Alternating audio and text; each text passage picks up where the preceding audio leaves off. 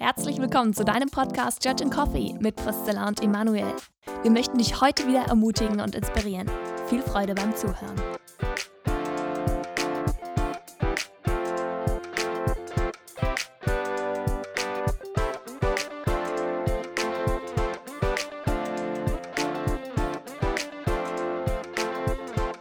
Ganz herzlich willkommen zu einer neuen Folge unseres Podcasts. Ich bin total gespannt, was heute auf uns warten wird, weil die Zilla hat mich nämlich schon ein bisschen auf die Folter äh, gespannt. Sie hat gesagt, heute im Podcast verrät sie mir ihr ultimatives Beauty-Geheimnis. Wenn man Neues. Ihr neues Ultima. Also wenn ihr immer schon mal äh, darüber nachgedacht habt, warum sieht die Zilla so gut aus, jetzt kommt, zuhören. Ja, der erst seit heute Morgen, Emanuel. also tatsächlich, und der Witz ist, ich wollte dir das tatsächlich sagen, habe ich gedacht, oh ja, das ist was Cooles für einen Podcast. Und dann ist mir jetzt gerade erst aufgefallen, dass es tatsächlich was mit Kaffee zu tun hat. Wow, jetzt bin ich, jetzt bin ich, jetzt freut es mich richtig. Also passt auf. Und zwar, ihr nehmt den Kaffeesatz. Das heißt, entweder aus eurem Vollautomaten oder. Kaffeesatz lesen. Was weiß ich? Nein. Und dann macht ihr da Kokosöl dazu oder Olivenöl, aber ich glaube Kokosöl ist besser und dann vermengt ihr das. Und dann macht ihr das als Gesichtspeeling oder könnt ihr also als Körperpeeling machen. Und ich habe das heute Morgen ausprobiert, ich habe das irgendwo gelesen und ich finde das echt der Hammer. Ich habe das Gefühl, meine Haut strahlt irgendwie mehr. Und anscheinend ist es so, ich, das habe ich nicht ausprobiert, wenn man das dann 5, 6 Minuten drauf lässt oder so, dann hat es sogar noch so einen Anti-Aging-Lifting-Effekt. Also eigentlich das gleiche, wie es im, im, im Körper macht, so diesen Aufpush-Effekt. Wow, das ist wahrscheinlich das, was auch so das Koffein im Shampoo manchmal dann, da, da, da, da mischen die das ja auch bei. Stimmt, also sagen, sollte Koffein ist sein. sowohl für innen als für außen einfach Ich wusste der es, Hammer. ich wusste es. Ja. Kaffee, Kaffee, ein Mittel des Himmels. Das ist wunderbar. Lisa. Ja. also jetzt haben wir euch schon mal einen wichtigen Lebenstipp mitgegeben Mhm. und ich habe das jetzt gelernt, nämlich ich kann meinen Kaffeesatz auch noch äh, benutzen. Kannst direkt nachher ausprobieren. Bisher war ich so dumm und habe ihn einfach auf den Kompost gemacht, um äh, daraus Ja. Erde werden zu lassen. Ja. Aber ich könnte es auch selber benutzen. Super. Ähm, aber es soll heute natürlich nicht um Kaffee gehen, sondern um äh, Dinge, die uns sonst auch noch wichtig sind außerhalb von Kaffee. Und eins, was uns beide verbindet, die Zilla und mich, ist ja, dass uns die, die Arbeit oder eigentlich müsste man vielleicht genauer sagen, der Dienst an Kindern und Jugendlichen so ultra wichtig ist. Wir beide machen das ja schon seit wir selber Jugendliche sind sozusagen. Also ich habe angefangen mit 14 äh, als Kindergottesdienstmitarbeiter und äh, dann äh, in der Folge eben dann Jungschar und, und Jugendmitarbeiter und habe es dann ja auch während dem Studium weitergemacht und dann später als Jugendpastor eingestiegen. Bin ja erst seit wenigen Jahren sozusagen seriös geworden und habe davor... Und langweilig. Ah, ja. und habe davor äh, ultra viel von meiner Lebenszeit in den Dienst an Kindern und Jugendlichen äh, gesteckt. Und darüber möchten wir heute sprechen, über den Wert dieser Arbeit. Zilla, wie lange bist du schon dabei? Also ich habe gerade überlegt, ich glaube, ich habe ähnlich so eine Vita wie du. Ich bin, glaube auch mit 13, 14 ki- im Kindergottesdienst eingestiegen und dann ähm, irgendwann, als ich hierher gekommen bin, Teenie-Kreismitarbeiterin. Und dann habe ich bei BU, also biblischen Unterricht, als ich im Studium war, das war richtig cool, ähm, Unterricht gehalten. Ja, und dann, klar, dann bin ich als Jugendreferentin eingestiegen. Aber das ist echt interessant. Ich habe ich gucke immer so mal ein bisschen zurück, wie ich damals Kinder- und Jugendarbeit gemacht habe, bevor ich hier angefangen habe als Kinder- und Jugendreferentin. Und manchmal bereue oder manchmal empfinde ich ein bisschen Wehmut darüber, dass ich damals den Wert von Kinder- und Jugendarbeit nicht so erkannt habe. Sondern es ist einfach so, oh ja, okay, das ist halt so der Einstieg in die Mitarbeit, so. Da mache ich jetzt halt mal mit und es ist ganz okay, aber ich habe nicht wirklich eine große Vision dahinter gesehen oder einen großen ich sag mal auch Ewigkeitswert. Und das finde ich eigentlich voll schade, wo, wenn ich zurückgehen würde, dann würde ich mir wünschen, mit mehr Vision dahinter äh, mitzuarbeiten. Und deswegen äh, freue ich mich voll auf dieses Thema, weil es mir total wichtig ist, diese Vision zu vermitteln oder diesen Ewigkeitswert, den Kinder- und Jugendarbeit hat. Und ich bin total gespannt, was wir heute sprechen werden, weil ich habe die leise Vermutung, dass wir, vom, dass wir vielleicht äh, in der Arbeit mit Kindern, oh, dass dort vielleicht auch äh, Unterschiede herauskommen werden bei uns, die vielleicht in unserem Mannsein oder Frausein begründet sind. Das ist meine Vermutung.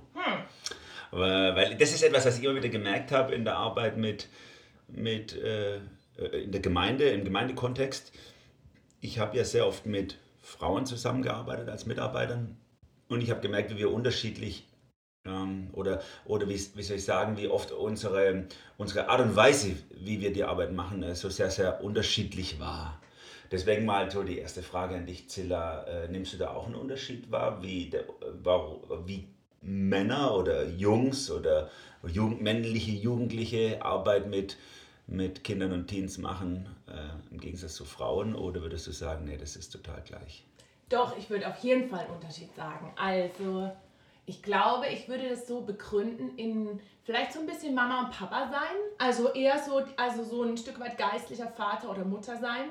Und da will ich schon einen Unterschied sagen. Also, wenn ich jetzt so in den Teenie-Kreis reingucke oder auch in unsere Kids-Arbeit, würde ich sagen, dass die Männer, also die Mitarbeiter, mh, mm, schon eher so dieses, äh, vielleicht so Sag nichts Falsches. Ähm, Raufen und ja. ähm, so Kräfte messen und, und Wettkampf und es ist schon so das Rauskitzeln in die Jungs und das macht denen auch voll Bock und auch ähm, die Jungs sich auch orientieren ein Stück weit nach ähm, bitte sag mir, dass ich stark bin, bitte sag mir, dass ich ein richtiger Junge bin, so. Und die Mädels, glaube schon eher dieses Suchen oder auch bekommen von den Mitarbeitern, so dieses mütterlich kümmernde, fürsorgliche, ähm, ja. Und gleichzeitig merke ich aber schon auch, dass das auch, ähm, also dass die männlichen Mitarbeiter auch total wichtig sind für die Mädels und andersrum auch. Also dass es nicht so ist, dass die, dass die Kids und die Jugendlichen sich nur an ihrem eigenen Geschlecht orientieren, sondern dass es auch beides braucht und das, also wie bei, eigentlich wie in der Familie würde ich sagen. Mhm. Ähm, ja.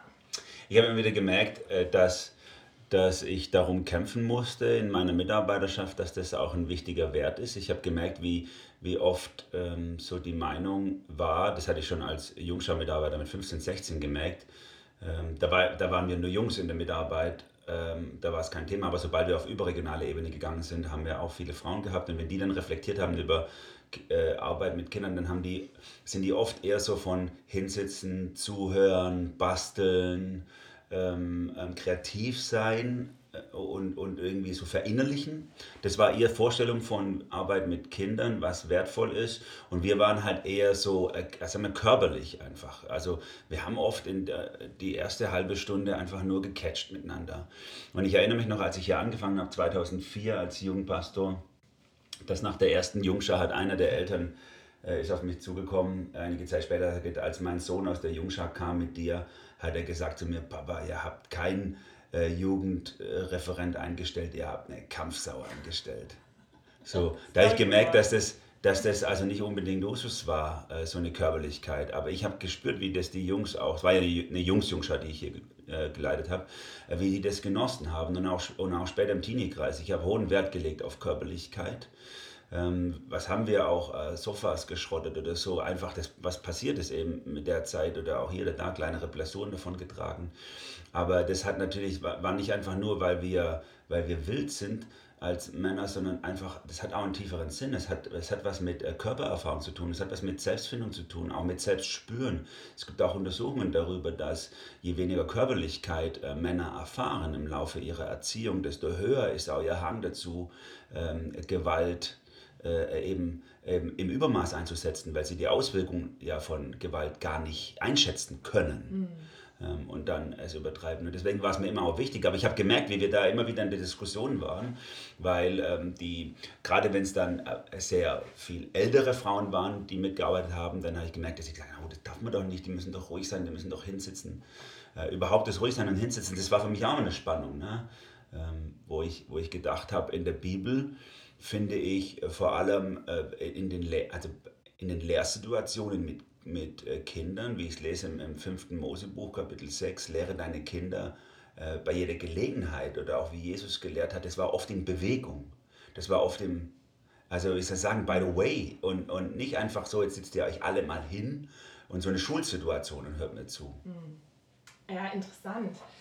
Ähm, ich habe jetzt gerade darüber nachgedacht, mh, hm, über wie das eigentlich entstanden ist bei uns in der Gemeinde, dass Kinder- und Jugendarbeit einen sehr hohen Wert hat. Ich war ja damals noch nicht in der Gemeinde. Emanuel, willst du mal kurz erzählen, warum eigentlich Kinder- und Jugendarbeit bei uns einen hohen Wert hat und wie das gekommen ist?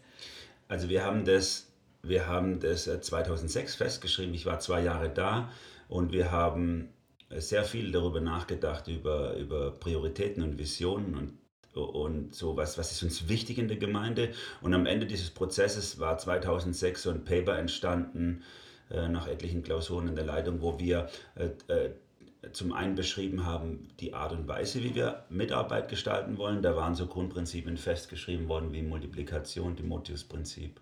Wir wollen investieren, wir wollen ausbilden sozusagen. Wir wollen mitmachen, Leute nicht ketten an Mitarbeit, sondern Leute sollen sich ausprobieren, dürfen mitmachen. Ich denke, das ist eine Kultur, die wir heute auch leben, weitestgehend. Aber auf der anderen Seite haben wir auch nochmal neu definiert, was ist uns, also in welche äh, Generation möchten wir am meisten investieren. Und das war, denke ich, schon ein Novum, dass wir das mal aufgeschrieben haben und durchdiskutiert haben, weil bis dahin oder auch noch zu dem Zeitpunkt war ja der Großteil unserer wie soll ich sagen, der Leute, die zu uns gehört haben, waren, hm, ich würde sagen, 65 und älter. So, es war eher der Kleinteil, der kleine Teil, ähm, der jünger war. Ich würde nicht sagen, dass der Wert von äh, Kinder und Jugend äh, erst, äh, erst dort entdeckt wurde. Ich denke, das war schon vorher da. Die Gemeinde ist ja gegründet worden oder neu gegründet worden aus einer Jugendarbeit heraus und es war schon immer äh, habe ich einen Eindruck gehabt, wichtig. Aber was wir damals gemacht haben, ist zu verschriftlichen, äh, äh, Kinderarbeit hat in unserer Arbeit den höchsten Wert und die höchste Priorität. Und äh, Teenie-Arbeit hat den zweithöchsten Wert und die zweithöchste Priorität und so weiter. Weil das, ähm, weil das natürlich auch damit zu tun hat, dass das die, wie, man heute vielleicht sagen würde, die vulnerablen Gruppen sind, ja auch mhm. äh, geistlich gesehen. Und äh, viele Dinge haben, haben dazu geführt, dass wir da eine Prio drauf gesetzt haben. Unter anderem war für mich äh, damals eine ähm, äh, neue Statistik wichtig geworden, die untersucht hatte, wann sind Christen äh, Christen geworden. Und äh, da, damals war das halt so diskutiert worden, 85 Prozent der Leute äh, werden halt Christen vor 21. Mhm. Und die Bekehrungsrate, wenn du so willst, die Hinwendung zu Jesus nach 21, äh, die, die wird dann viel, viel weniger weil Menschen dann mehr und mehr, ist ja auch klar, Menschen sind mehr und mehr festgelegt in ihrem Leben und so. Das heißt, wenn wir vor allem möchten, dass wir wirksam sind, wenn wir vor allem möchten, dass viele Menschen das Evangelium der Liebe Jesu in ihrem Leben erfahren, müssen wir einen ganz besonderen Wert darauf legen, auf die Arbeit mit Kindern und Teenies. Und das heißt halt, dass wir andere Sachen nicht so hoch priorisieren können. Das ist natürlich auch immer ein Opfer, auch Opfer gewesen für uns, weil wir dann gesagt haben, okay, und dafür sind jetzt sage ich mal, Erwachsene nicht unwichtig, die sind auch wichtig, aber sie haben nicht dieselbe Prio in unserer Sicht. Und das hat in der Folge, das merke ich bis heute, macht es immer wieder Menschen Mühe. Die haben immer wieder zu kämpfen damit und sagen, ja, wo bleibt denn dann ich, wenn es hier so viel um Kinder und Jugendlichen geht?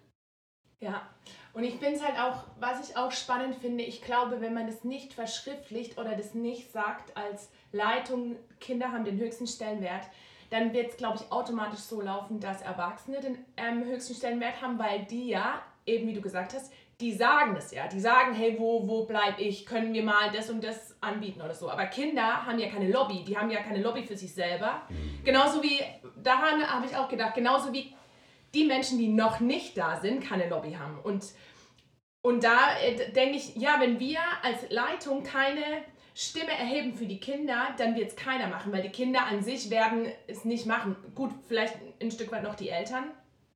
Aber da habe ich auch gedacht, ja, das ist so wichtig, weil wenn man das eben nicht festlegt, wird es automatisch untergehen. So. Ja. Und die, die am ja. lautesten schreien, sag ich mal, die werden die größte Prio haben.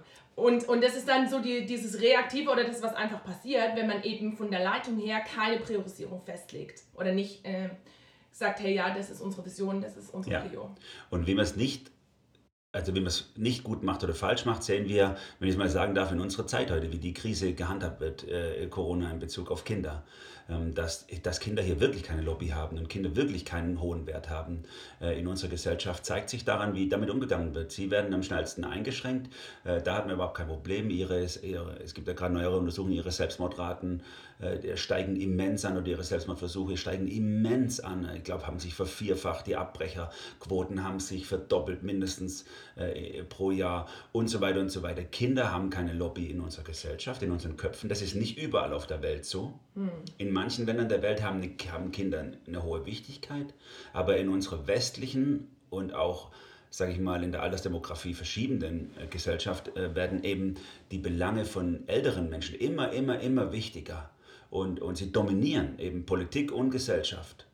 Und, ähm, und eben auch sie ist die größte, die größte Wählergruppe und so. Und ich denke, wir dürfen hier nicht den gleichen Fehler machen als Gemeinde, ähm, dass wir Kinder und Teenies für nicht so wichtig nehmen. Und wenn ich in die Bibel reinschaue, äh, war vermutlich das damals auch schon ein Problem. Wenn wir diese, diese Stelle nehmen, wo der Herr Jesus die Kinder zu sich lässt, wo er sagt, lasse die Kinder zu mir kommen und, und wäre ihnen nicht, denn solchen gehört das Reich Gottes.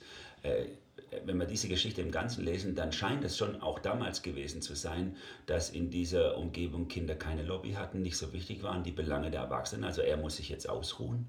Einfach viel wichtiger waren, weil er ist ja der Rabbi, er ist der Lehrer, äh, dass das viel dass das viel wichtiger war und die Kinder eben gar nicht. Und Jesus dreht den Spieß um und sagt, solchen gehört das Reich mhm. Gottes.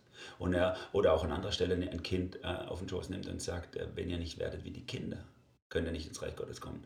Also Jesus macht eigentlich etwas, was untypisch ist für uns Menschen. Wir sind uns immer selber die Nächsten und sind uns selber die Wichtigsten in unserer Altersgruppe. Mhm. Und Jesus nimmt die Kinder und sagt, das sind die Wichtigsten. Und was mir da auch äh, wichtig geworden ist, dass ja auch in, in der Bibel immer wieder dieses Prinzip vorkommt, dass die ältere, ältere Generation in die jüngere Generation investiert und sowohl positive Beispiele dargestellt werden, zum Beispiel Paulus an Timotheus oder Elia an Elisa, Mose an Josua, aber auch Negativbeispiele. Zum Beispiel, was ich jetzt letztens gelesen habe, das hat mich vom Hocker gehauen. Ähm, am Anfang des Richterbuches wird so das Richterbuch eingeleitet, beziehungsweise die ganze Richterzeit, mit dem einen Satz, der hat mich so geflasht, also im Negativen, da steht, ähm, und es kam eine neue Generation, die nichts davon wusste, dass äh, das ähm, ganze Volk ausgezogen ist aus Ägypten und ins Land Kanaan gekommen ist und in dieses verheißene Land, das Gott ihnen gegeben hat. Da habe ich mich gefragt, wie kann es sein, dass eine ganze Generation, nach, die nach Josua gekommen ist, nichts davon wusste, von dieser krassen Befreiungsaktion Gottes und dass Gott ihnen das verheißene Land gegeben hat. Und was die Schlussfolgerung davon ist, ist, dass sie sich Gott abgewendet haben, dass sie eben nimmer wussten, dass sie das verheißene Volk sind und dann kam diese ganzen, äh, die, die ganze Zeit, wo, wo Israel total angegriffen wurde, die ganze Zeit von von den verschiedenen Ländern außenrum und dann hat ja Gott immer wieder einen Richter gesendet etc. Da habe ich mir gedacht, krass, das, das war für mich ein totaler Weckruf, so hey, was passiert, wenn die ältere Generation nicht in die jüngere investiert? Und das, obwohl an dieser Stelle, obwohl Gott ja immer wieder aufgefordert hat ja. und auch Josua als Führer ja. aufgefordert hat, sagt das euren Kindern. Wie sie durch den Jordan durchgezogen sind, haben sie diese Gedenksteine aufgerichtet, damit eure Kinder, wenn sie fragen, was sind das für Steine, damit ihr ihnen die Geschichte erzählt. Immer und immer haben sie versucht, haben sie versucht, so Gedenkorte zu schaffen, um über die Geschichte zu sprechen, damit er, er nicht vergessen wird. Aber, aber es ist typisch für Menschen und ich, und ich ich glaube, dass das auf jeden Fall auch ein Teil des Säkularisierungsproblems der westlichen Gesellschaft ist, die Abkehr von der Fokussierung auf, äh, auf, die, auf Kinder, mhm. auf den Dienst an Kindern, weil, weil wir eben unseren Kindern nicht mehr diesen hohen Wert geben, wie ihn die Bibel gibt, sondern für uns eben wirtschaftliche Belange, Geld verdienen, Karriere machen etc., Wohlstand erarbeiten. Das ist für uns das Wichtigste. Und was wir unseren Kindern hinterlassen, ist dann vor allem ein Haus, ein Erbe. Wie, wie unwichtig von der Ewigkeit her gedacht, so etwas unseren Kindern zu hinterlassen, anstatt das geistliche Erbe ihnen zu hinterlassen. Denn darum geht es doch. Das hat Ewigkeit wert. Und das ist Teil unseres Säkularisierungsproblems im, im, Westen. Deswegen wenden sich so viele Menschen vom Glauben und von der Kirche ab, weil sie gar keinen Bezug mehr haben dazu. Alles, was sie von ihren Eltern gelernt haben, ist schaffen, sparen, ein Häusle bauen, anstatt andere mhm. Dinge, die wichtig sind fürs Leben. Und ich finde, hast du auch voll einen wichtigen Punkt angesprochen. manchmal ist es ja so, ne, dass die ältere Generation über die jüngere schimpft oder, oder so, ja, die Digitalisierungswelt äh, und so weiter, da kommen wir nicht mehr mit und das ist alles blöd und die Jugendlichen, die werden alle total äh, unverbindlich etc. Aber der springende Punkt ist ja, wer hat diese Generation gelehrt, so zu sein? So, ne? Die ältere Generation. Also die ältere Generation hat ja diesen Einfluss gehabt auf die jüngere Generation, warum die jüngere Generation sich so entwickelt hat oder sich so entwickelt. Mhm. Und da merke ich auch von der Bibel her, die ältere, man könnte ja jetzt denken, so, ja, äh, die Kinder haben die höchste Priorität in unserer Gemeinde, die ältere Generation ist nicht wichtig, aber das stimmt ja nicht, sondern die ältere Generation hat den hohen Wert und den hohen Auftrag, die jüngere Generation sich darauf zu fokussieren und sie zu lehren, so ihnen Lebensweisheit mitzugeben. Und da merke ich auch, da sehe ich eine ganz große Problematik auch in, ich sag mal, YouTube und Google und so weiter. Ich weiß noch, als ich mein erstes Auto bekommen habe, mit 19, da äh, wusste ich eben noch nicht, wie funktioniert Autoreifen wechseln. Und dann habe ich meinen Papa gefragt, Papa, wie funktioniert das? Und dann hat mein Papa mir das gezeigt und da bin ich heute noch stolz drauf, dass mein Papa, dass ich von meinem Papa gelernt habe, wie man Autoreifen wechselt. Heute ist es so, ich gucke mir einfach bei YouTube an, wie wechsle ich Autoreifen und dann mache ich das.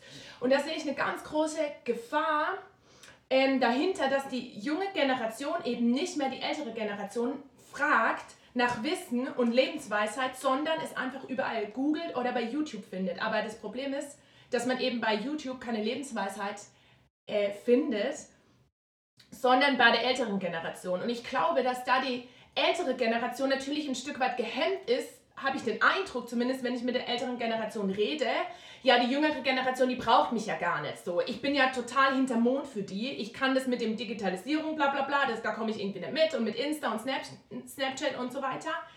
Aber der springende Punkt ist, ich glaube, dass die Generation, die junge, die ältere wahrscheinlich noch nie so gebraucht hat wie heute, oder wahrscheinlich, ich glaube, die braucht die immer, die ältere Generation, aber den Anschein macht, ich brauche dich nicht mehr. Ich habe ja alles, was ich was ich brauche an Lebensweisheit oder so habe ich im Internet. Und das ist, glaube ich, so eine große Lüge, wo ich denke, dass es wichtig ist, die ältere Generation drüber springt und sagt, hey, auch wenn du mir signalisierst als Generation, was ich Z, Millennium oder so, dass du mich nicht brauchst, du brauchst mich. Und es war so, ne? Und das ist für mich auch, ähm, sag ich mal, deswegen so wichtig, weil es eben einen großen Unterschied gibt, gerade auch in der Bibel zwischen Weisheit und Wissen. Ja. Und YouTube kann dir vielleicht Wissen vermitteln, Ganz kann genau. dir ein genau. Handwerksvideo, also ich sag mal, Reifen wechseln hättest du vielleicht auch dort lernen können bei einem YouTube-Video. Aber was eben unersetzbar ist, ist äh, echte Lebensweisheit, mhm. die weitergegeben wird. Und das heißt, dass wir das Wissen, das wir haben, auch auf die richtige Art und Weise anwenden, mit den richtigen Werten. Das heißt, die junge Generation muss auch wissen, nicht nur, nicht nur entdecken, wie dies oder jenes funktioniert, sondern sie muss eben auch entdecken, wie dies oder jenes eben gottgemäß eingesetzt wird. Was sich Gott dabei gedacht hat, dies oder jenes so zu gebrauchen. Also ich nehme mal einfach vielleicht die ganz klassische Diskussion, ähm, wenn wir, wenn wir Aufklärung und Sexualaufklärung an die Schule delegieren, delegieren, dann bekommen sie in der Schule natürlich das entsprechende Wissen mit. Aber sie bekommen 0,0 Weisheit mit. Die wissen ja noch nicht, wie sie das richtig einsetzen können. Und, und das ist Teil des Problems. Deswegen haben wir auch so eine hohe sexuelle, sexuelle Verwahrlosung äh, in, in, der, in unserer Gesellschaft und gerade auch in der jungen Generation, weil sie natürlich alles wissen, aber keine Weisheit haben. Und deswegen ist es so extrem wichtig, dass wir das nicht delegieren. Und und vielleicht dann noch ein Takt dazu. Es ist natürlich super wichtig, dass wir als Gemeinde einen hohen Wert legen auf Arbeit mit Kindern und Jugendlichen und das ihnen vermitteln wollen. Aber wenn das nicht im Elternhaus einen Widerhall findet, dann hilft das am Ende auch nicht viel. Also diese, diese, äh, sagen wir, diese Wertung, diese Priorisierung muss eigentlich zu Hause stattfinden. Eltern müssen einen hohen Wert darauf legen, in ihre Kinder zu investieren. Und damit meine ich 0,0 finanzielles. Wie viele machen, äh, machen irgendwelche Sparpläne der Ausbildungsversicherung, damit die Kinder nachher studieren können oder so. Das ist alles nicht dumm. Das ist alles in Ordnung. Dann sind sie vielleicht ein bisschen gepemperter oder so. Aber das ist, das ist nicht das, worauf unser Fokus liegen sollte. Sondern unser Fokus sollte darauf liegen, dass unsere Kinder Weisheit gelehrt wird. Wie funktioniert das Leben? Mhm. Wie finde ich den richtigen Partner? Wieso bräuchte ich, also was brauche ich einen richtigen Partner? oder nicht? Was sagt die Gesellschaft dazu? Wie kann ich darauf reagieren? Im Austausch mit dem, was Sie in der Schule und in Ihren Allesgenossen hören, das ja mitbringen. Deswegen sind so Dinge so wichtig wie gemeinsame Mahlzeiten, wo Dinge diskutiert werden, wo man hinsitzt und sich die Zeit nimmt, wo Sie, wo Sie Ihren Alltag teilen können mit, mit uns als Eltern und wo wir eben Ihnen Weisheit mitgeben, nicht nur Wissen. Sie müssen lernen zu beurteilen Ihre Umwelt und nicht einfach nur zu funktionieren. Ansonsten sind sie leichte Beute für Verführung. Und da will ich auch voll Mut machen, Eltern und auch jetzt Menschen, die sagen, ja, ich gehöre oder ich gehöre zur älteren Generation. Also wie man auch immer die ausdrückt, ich würde auch sagen, ich gehöre zu der Generation, die in die nächste investieren kann mittlerweile. Wirklich auch zu vertrauen, hey, ich bin schon einen gewissen Weg mit Jesus unterwegs und deswegen kann ich auch in die jüngere Generation investieren, weil da habe ich manchmal den Eindruck, dass wir selber oft denken so, ja, ich weiß ja auch vieles nicht und, ähm, und ich bin ja selber so unfähig und ich weiß ja selber nicht, wie ich mein Kind erziehen soll oder so. Würde ich, also ich bin, ich bin keine Mutter, aber wahrscheinlich würde es mir genauso gehen oder ich fühle mich ja auch ich, ich sag mal jetzt in meinem Jugendreferenten-Dasein, wie oft fühle ich mich hart unfähig und denke mir so, ich habe keine Ahnung, was ich dir sagen soll. Wenn, wenn irgendjemand auf mich zukommt und sagt, hey Priscilla, ich habe irgendwie voll Liebeskummer und es ist alles scheiße oder ich weiß nicht, was ich nach der Schule machen soll und es ist total kompliziert und so. Und da stehe ich genauso da und denke so, ich weiß es nicht so. Und ich fühle das total mit, diese Unsicherheit, was passiert nach der Schule, was ja ein total großes Thema zum Beispiel ist. Ne? Was, was für einen Beruf soll ich machen, etc. Und trotzdem will ich immer wieder darauf vertrauen, dass, dass Gott mir ein Stück weit schon Lebensweisheiten mitgegeben hat, die ich weitergeben kann, auch wenn ich vielleicht das jetzt nicht direkt empfinde oder wenn ich auch nicht die Antwort habe jetzt auf eine konkrete Frage. Das ist ein sehr guter Gedanke, den du äußerst an der Stelle, denn ich muss meine Aussagen vorher natürlich noch ergänzen. Es geht nicht immer nur darum, Lösungen zu präsentieren. Also das darf man jetzt auch nicht äh, ver verwechseln. Also sowohl im Elterndasein als auch in der, in der Arbeit mit Kindern und in der Gemeinde hast du manchmal halt keine Lösungen. Aber trotzdem durch dein Dabeisein, Zuhören und Mitleiden äh, bringst du eben Stabilität ins Leben von diesen Kindern und, und Teenies und, und du stellst dich mit runter unter ihre Last und sagst, ich leide mit dir, es tut mir leid für dich, ich möchte es mit dir aushalten, ich begleite dich, auch wenn wir keine Lösung haben an dieser Stelle. Wenn ich nicht weiß, wie wir dir in deiner Magersucht helfen oder in, deiner, in deinen Selbstmordgedanken oder in deinem eben, äh, dass du nicht weißt, was du mit deinem Leben anfangen sollst, ich habe jetzt auch keine Lösung.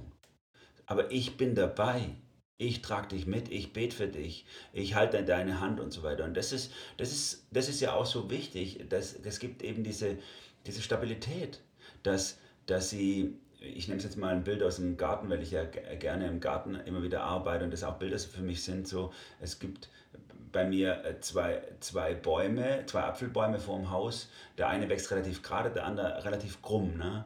Ähm, beide sind äh, Wind und Wetter ausgesetzt, sind junge Bäume, Wind und Wetter ausgesetzt. Aber beim einen hat der, der Pfosten, der reingeschlagen wurde, äh, um, den, um dem Stabilität zu geben, diesem Baum beim Anwachsen, ist umgeknickt. Ne? Und dann bringen hat er halt seine Form verloren oder so. Und wir sind manchmal als Erwachsene wie so ein Pfosten an der mhm. Seite von so einem Schößling. Der, äh, der Pfosten hat keinen Wert, also im, im, im Sinne von, dass er selber eine Frucht hervorbringt oder so. Sein Wert besteht darin, die Frucht im Leben des Baumes hervorzubringen, das zu stützen, ihn zu stabilisieren, damit er optimal seinem, seiner Bestimmung ähm, ähm folgen kann. Und ich, und ich glaube, das, das ist die Herausforderung für uns als Erwachsene eben diese geistliche Reife und Demut mitzubringen, zu sagen, es geht doch nicht immer um mich. Hm. Es geht doch nicht immer darum, dass ich jetzt einen Wert davon habe, sondern, sondern mein Wert ist manchmal auch darin, dass ich dastehe und einfach nur mich freue an dem, was wachsen darf im Leben von jemand anderem. Und das ist echte geistliche Reife. Hm. Und da merke ich auch, ich, äh, der Paulus sagt es ja, auch so dieses, hey, ähm, es gibt keine größere Freude für mich oder ich weiß nicht genau, wie es ausdrückt. Ich glaube, bei den Thessalonichern so nach dem Motto, wenn ich mal im Himmel ankomme, dann seid ihr die Krone oder die Freude meines Lebens, sowas. Und, ähm, und da merke ich, manchmal kriege ich da so ein, so ein Gefühl von und dann denke ich, ja, also das ist wirklich so, ne?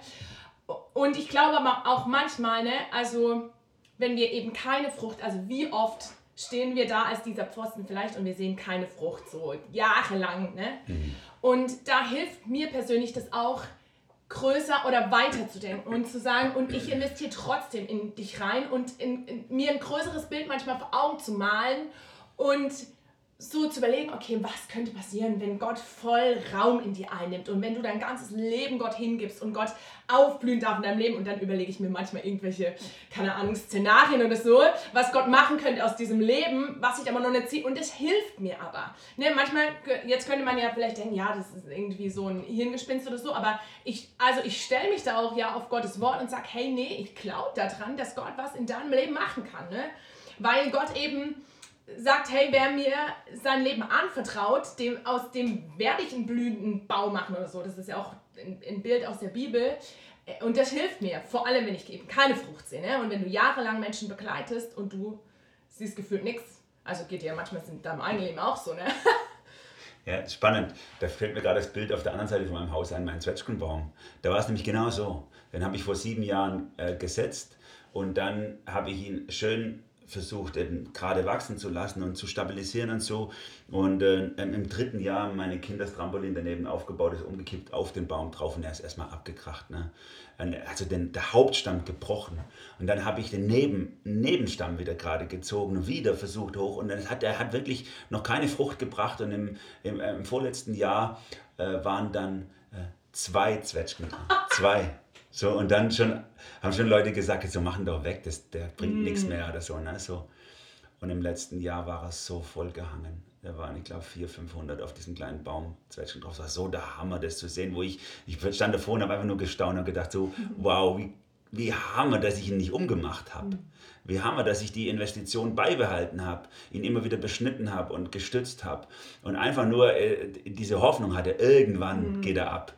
So. Und das, ich glaube, das ist ein Bild, was mich auch immer wieder motiviert hat in der Arbeit äh, im, im, Dienst an Kindern. Und bei, bei Teenies hat mich das noch mehr motiviert, weil sie ja dann so eine richtige, Teenies haben ja dann auch so eine richtige dreckige Phase oft so, die auch anstrengend ist für Eltern und so. Äh, und dann habe ich mir oft so dieses vorgestellt, äh, was könnte aus diesen mhm. werden? So, und, und, und, aus meiner eigenen Geschichte weiß ich ja, die schwierigsten werden manchmal nachher Führungsfiguren und so. Und das habe ich mir dann oft gesagt selber. Ich sage auch meiner Frau manchmal so, so, die Kinder, die besonders schwierig sind, das sind, die haben hohes Leidenschaftspotenzial. Da, das ist doch, da halten wir es besser aus dann, solche Momente. Ne? Aber, aber auch die anderen nicht zu sehen, die untergehen und die, das war uns auch immer wichtig. Also auch die zu sehen, die still sind und die vielleicht in der Gesellschaft gar nichts gelten, weil sie nie laut sind, sondern immer nur zurückhalten, die, die, die als Mauerblümchen gelten. Sie, das ist äh, unser Werdegerüst als Christen hilft uns auch die in den Blick zu nehmen, nicht nur die, die auf der Bühne glänzen. Und so allen eben die Möglichkeit geben, das zu entfalten und zu entdecken, was Gott in ihr Leben reingelegt hat. Und das ist so ein Privileg, das begleiten zu dürfen. Ähm, das habe ich, hab ich so gerne gemacht und auch jetzt noch ist es für mich eine Ehre, das immer wieder ähm, äh, eine, äh, mich als Lobbyist dafür zu verstehen, um jetzt euch zum Beispiel den Rücken frei zu halten, euch zu stärken und immer wieder uns als Leitung, als Gemeinde das auch in Erinnerung zu rufen. Leute, ich bin vielleicht selber nicht mehr der Jugendpastor hier, aber das ist für uns das Wichtigste. Und wir, klar, das ist mit Schmerz verbunden und klar kommen wir dann manchmal im Alter dann auch dahin und, würden uns ein bisschen mehr Tätschel für uns fühlen, äh, haben wollen oder so. Aber es ist doch am Ende ein Privileg und eine Ehre zu sehen, was Gott im Leben von Kindern und Jugendlichen tun, wenn wir sie wirklich in Fokus nehmen. Hm. Amen. Das ist doch ein cooler Abschluss. Ich hoffe, wir haben euch ein bisschen motiviert und ermutigt und inspiriert. Und nehmt doch dieses mit von diesem Baum, das Beispiel, und äh, möchte euch voll ermutigen, darüber nachzudenken, wo sind Bäume in meinem Leben, junge Bäume, wo ich ein Pfosten sein darf oder wo ich so ein Gärtner sein darf, der mit begießen darf, ist ja auch so ein Bild von der Bibel. Und falls ihr in eure Gemeinde reinguckt, in euer Umfeld reinguckt und sagt, das wird bei uns überhaupt gar nicht so gelebt, ich würde gerne mal irgendwann eine Folge darüber machen, was sind eigentlich äh, Hindernisse äh, in der Gemeinde für eine gute, blühende Kinder- und Jugendarbeit, dann dürft ihr uns die gerne mal mailen oder, oder, oder zurufen. Vielleicht sammeln wir mal so eine Liste von Sachen, die, die dem im Weg stehen. So, wenn ihr sagt, so, eigentlich eine coole Vision, gerne würde ich das, aber ich sehe gar nichts davon. Mhm. Dann schickt uns das und wir sammeln das mal und dann reden wir vielleicht in einer späteren Folge darüber. Mega gut, voll gern. Dann in diesem Sinne, macht's gut, Gottes Segen euch und ähm, ja, bis zum nächsten Mal. Tschüss.